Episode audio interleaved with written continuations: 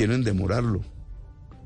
Yo lo que he dicho con mi frase es comenzamos el primer día de la transición. Comenzamos. ¿Por qué? Porque tenemos 12 años. 12 años no es mi gobierno, mi gobierno es de cuatro. Es decir, tendríamos tres gobiernos, comenzando por el mío, que tienen que acabar de hacer la transición. Pero comienza el primer día y en firme. No comienza con retórica, que es lo que está acostumbrada la clase política tradicional colombiana. Cuando llega el momento de que se desplomó el precio del petróleo, que la gente quedó con hambre, porque no había sustitutos, porque no se preparó la economía colombiana, entonces dicen, ay, qué pena, es culpa del mundo. No, es culpa de nosotros que no actuamos. Doctor Petro. Eh, respuestas a Ricardo Espina. Claro, va a disminuir la exportación de petróleo colombiano. Ya lo está haciendo. Ya lo está haciendo. En el año 2013, Colombia exportó 32 mil millones de dólares de petróleo. Comparado con nuestro mejor año cafetero, que habíamos exportado 6 mil, pues para los economistas neoliberales eso fue encontrar el tesoro. Doctor Petro, mire, me está... Hoy, ¿cuánto se está exportando de petróleo? El año pasado, 12 mil. Bajamos de 32 mil a 12 mil. Ya la caída de exportación de petróleo existe. Ahora, ¿va a seguir? Sí, porque esa es la transición energética. ¿Y de dónde va a salir la plata? Entonces, Senador ¿cómo reemplazamos ese tipo de- de divisas? Déjeme decirle una cosa, es que me está haciendo cara su equipo que se tiene que ir. Pero antes de que se vaya... Es que un- esto, este, para No, no, no, es que esto falta- es importante porque si no, quedan las dudas, ¿no? Falta, falta cerrar Y el sobre tema. las dudas viene la manipulación. Falta cerrar el tema. porque- Permítame cerrar la pregunta de Ricardo. No, to- no, de acuerdo. Todo esto vamos a suponer que sea posible, pero esto también tiene un costo y Sí. Colombia dejaría de recibir miles de millones de dólares. Y tiene unos beneficios.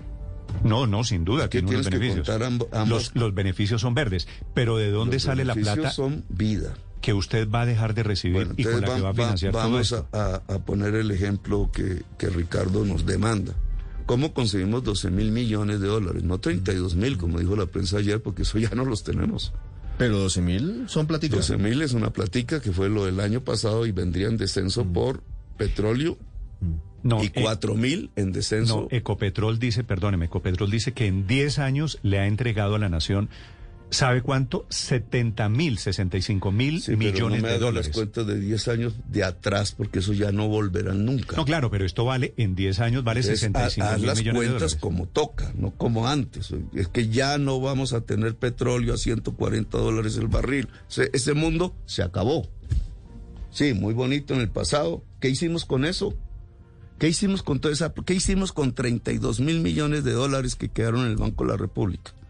Financiar las importaciones, que nos dedicamos a financiar unas importaciones que quebraron la agricultura de alimentos y quebraron buena rama de la industria nacional, específicamente las confecciones de textiles y de cuero, y electrodomésticos que ya producíamos. Y potenciamos el endeudamiento del Estado. En eso nos gastamos la plata del petróleo. En el endeudamiento del Estado, las dobles troncales, las, la de Odebrecht, la platica se esfumó, se la robaron.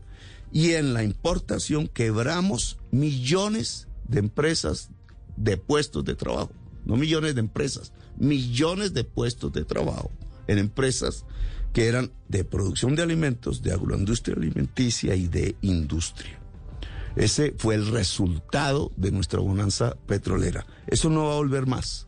Ahora, ¿cómo conseguimos esas divisas que nos daba el petróleo? Esta vez las de actuales, que son 12 mil millones de dólares. El turismo en el corto plazo. Y en el largo plazo, mientras se potencia nuestra capacidad productiva, la agricultura y la industria, la producción elaborada de alimentos y las ramas Pero industriales. usted cómo reemplaza con turismo que no es decisión de uno, la decisión uno no puede traer aquí a la gente a la fuerza. Con turistas, ¿cómo reemplaza los 8 mil, 9 mil millones de dólares al año que entrega hoy la industria de En petróleo? promedio, un turista trae mil dólares y gasta mil dólares. Es decir, lo que haciendo las cuentas de 12 mil millones, tienes que traer 12 millones de turistas. ¿Y sabe cuántos llegan hoy a Colombia al año? Cinco. Cuatro millones y medio. ¿verdad? Cinco. Bueno. Entonces lo que tenemos es saltar el turismo de 5 a 12 en la transición. Es decir, tenemos 12 años para eso. aumentando cada vez más, a medida, porque es el primer día, comienza, es decir, cada vez tenemos que atrever más. ¿Cómo logra saltar de 5 a 12? En primer lugar, ¿Colombia podría tener 12 millones de turistas? No. Sí. Somos uno de los países más bellos del mundo. Lo que pasa es que lo estamos destruyendo, que es otro cuento. Estos son los beneficios de la transición energética. Si Costa Rica, que es un pedacito comparado con Colombia, más o menos parecido a Colombia, trae 4 millones de turistas por su riqueza ambiental, que no es ni comparable con la que tiene Colombia si la cuidáramos. Colombia, claro que tiene el potencial de hacer saltar su turismo tres veces más. ¿Qué es lo que impide que lleguen turistas a Colombia? La violencia y la guerra. Porque un turista no se, se asusta si en Colombia se están matando entre sí. Es decir, el mecanismo para saltar de 5 millones de turistas a 12, que reemplazaría las divisas del petróleo, además de una manera muy democrática, porque ustedes me acusan de castrochavista. El no, yo no, yo el no petróleo, yo no el petróleo, el castrochavismo el no. petróleo, como Pero ven, si quiere, le... Si quiere hablamos de eso. No, para pegarla aquí a este tema, el petróleo en Venezuela, chavista y prechavista y quizás With Lucky Land slots, you can get lucky just about anywhere. Dearly beloved, we are gathered here today to. Has anyone seen the bride and groom? Sorry, sorry, we're here. We were getting lucky in the limo and we lost track of time. No, Lucky Land Casino, with cash prizes that add up quicker than a guest registry. In that case, I pronounce you lucky. Play for free at LuckyLandSlots.com. Daily bonuses are waiting. No purchase necessary. Void where prohibited by law. 18 plus. Terms and conditions apply. See website for details. pochavista, el petróleo en Venezuela es del Estado. Pero ni siquiera Venezuela se atrevió a renunciar al petróleo. Y por eso está en la crisis en que está. Por eso hay hambre en Venezuela. Por eso hay un millón y medio o más. No, la crisis es porque. Maduro abandonó PDVSA y deterioró toda la infraestructura petrolera. Hermano, no me voy a meter en la discusión de PDVSA porque quiero la de Colombia. Pero, ¿verdad? Pero, pero en- son en- datos en la de el. Colombia, si nosotros pasamos de 5 a 12 millones, si hacemos paz, si tenemos otra política de seguridad diferente, que yo la llamo la seguridad humana, no la seguridad del Estado, sino la seguridad del ser humano. Si tenemos eso, nosotros pasamos en 12 años de 5 millones de turistas a 12 y reemplazamos las ¿Y divisas usted no ve, no ve el escenario Con posible de, una ganancia. de turismo y petróleo? con una es que hermano, entre más usted combine petróleo en este asunto, más le estás diciendo a la gente realmente que se van a morir. Es una política de No, pero es que el petróleo es necesario en algún momento de la vida. O sea, y cambiamos por paneles solares una cosa y los, y los aviones cómo vuelan. Bueno, toda la ciencia en este momento en la humanidad está buscando las alternativas. Por eso, cuando encuentren las alternativas, Ya hay aviones eléctricos. pero uno no renuncia al trabajo sin tener un puesto asegurado. Uno renuncia a un trabajo que mata por un trabajo que hace vivir. Y eso es lo que estoy proponiendo yo. Colombia no pierde en el cambio climático, Colombia gana. Las posibilidades de Colombia, a diferencia de Venezuela, de Estados Unidos, es que tenemos una capacidad en nuestra agricultura, en nuestra capacidad laboriosa, en nuestros cerebros. Lo que yo estoy proponiendo, Néstor, es cambiar una economía que se basa en bienes no renovables. Los economistas le llaman rendimientos decrecientes, una economía que no puede aumentar productividad porque cada pozo petrolero cada vez produce menos petróleo por unidad de tiempo. Es decir, una economía frágil y raquítica por una economía sustentada en bienes durables e ilimitados, como el cerebro. Es el ejemplo con Corea del Sur. Que si nosotros nos afincamos en bienes con rendimientos decrecientes, que son los campos petroleros y carboneros, que son no renovables, es decir, se agotaron, y si se agotaron, se agotaron, por una economía que se basa en bienes ilimitados. Pero, pero la vaca sigue dando leche. por eso. Cuando se acabe la vaca, te- la ordeñamos pues hasta te- último pues minuto. tengamos ¿no? la la- las vacas sin usar petróleo, que se puede. Tengamos la agricultura orgánica. las vacas y no las- desarrollemos no las la industria de bienes duraderos. ¿Cuál es el problema con eso? El problema con eso es que tenemos que usar nuestro cerebro. Sí. En cambio, en el petróleo no. Es que es fácil. Por eso el uribismo tiene tantos votos.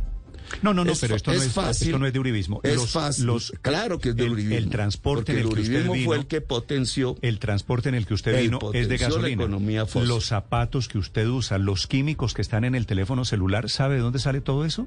De la industria de químicos y de petróleo. ¿Sabes cuál, qué es lo que más pesa en el celular? No son sus materiales físicos. Míralo. Lo que más pesa en el celular son las matemáticas que hay ahí. Puro cerebro. ¿Sabes? Estos zapatos, ¿qué tienen? Cuero y industria. Tú puedes hacer los zapatos de cuero e industria y vivir de los zapatos. ¿Y la suela? Y vivir también. No, la suela Claro es de un sí. derivado del petróleo. Ah, Eso no sí, de pero cuero. las de caucho. Y las de caucho las puedes No, pues, reemplazar por caucho natural. Si es que el mundo ya está haciendo eso. Es que eh, eso no es para burlarse, Ricardo. El mundo ya está haciendo eso. El mundo está reemplazando el petróleo. sí, re- la- Por eso el precio internacional del petróleo viene a la baja. Y el precio del carbón ni se diga, solo tuvo un momento coyuntural después del COVID. Pero eso viene a la baja. Y entonces, si eso viene a la baja y el mundo está dejando de demandar petróleo y carbón, porque necesita la humanidad vivir, vivir, ni más ni menos, ¿por qué Colombia va a seguir sustentando su economía en el petróleo y el carbón? ¿Para suicidarnos? ¿Eso es lo que ustedes proponen? Yo estoy proponiendo la alternativa y tranquila, con cuidado, aquí lo vimos ya en los números, 12 años, Yo creo se que, puede. Yo creo que quedó la explicación. ¿Por qué no lo vamos a hacer? Para que en un momento en donde el mundo diga se acabó la importación de petróleo y carbón, entonces Colombia, los políticos digan, ay, qué pena, es que el mundo nos lo impuso, este hambre que estamos aguantando es por el mundo, no por nosotros. Carreta, hoy tenemos la oportunidad de ganar en Colombia, de ganar industria, de ganar agricultura, de conquistar mercados Sí, sí, internacionales, pero- de tener turismo. Nos vamos a amarrar a un bien que se va a acabar. Ah, Ahora, hay maneras, pero bueno, esta conversación está terminando porque creo que, usted tiene un compromiso, aquí me están jalando las orejas, pero hay neutralidad, también hay producción industrial, inclusive de hidrocarburos con neutralidad, que es efecto cero, efectos invernadero cero. Eh, Eso no existe. Lo que sí busca el mundo es una economía descarbonizada. Punto. Eso se llama así, economía descarbonizada, cero carbono. Para tener en la agricultura y en la industria una economía cero carbono, tienes que dejar de usar petróleo y carbón.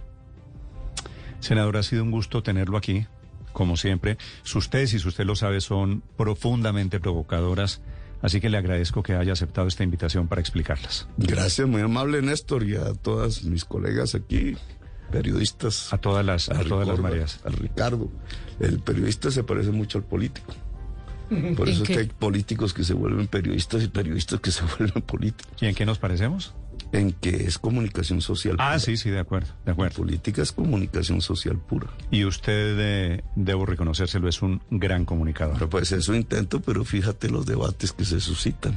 No, no, no, pero es un gran comunicador por eso, porque Pero es eso- capaz. de esa es la es, gracia de es- la política. Es capaz de, de decir cosas nuevas, diferentes y siempre vinculadas a una controversia. Y que no es porque yo sea infalible. Lo que pasa es que este tema del cambio climático yo lo vengo estudiando desde hace una década. Y no simplemente lecturas de prensa. Digamos, he hecho un estudio del tema. No estamos hablando pendejadas. Le estamos proponiendo a la sociedad colombiana una transición en la que va a ganar muchísimo en términos de vida y en términos económicos, en prosperidad. Ahora, lo que usted propone es un, es un cambio de fondo y eso merece todas las discusiones. Eso es así, nosotros somos el cambio, no es retórica. Senador, gracias. Le deseo un cambio. feliz Gracias a ustedes, muy amables. Ahí está todo su equipo sacándolo. Gracias, senador. 8-15 minutos.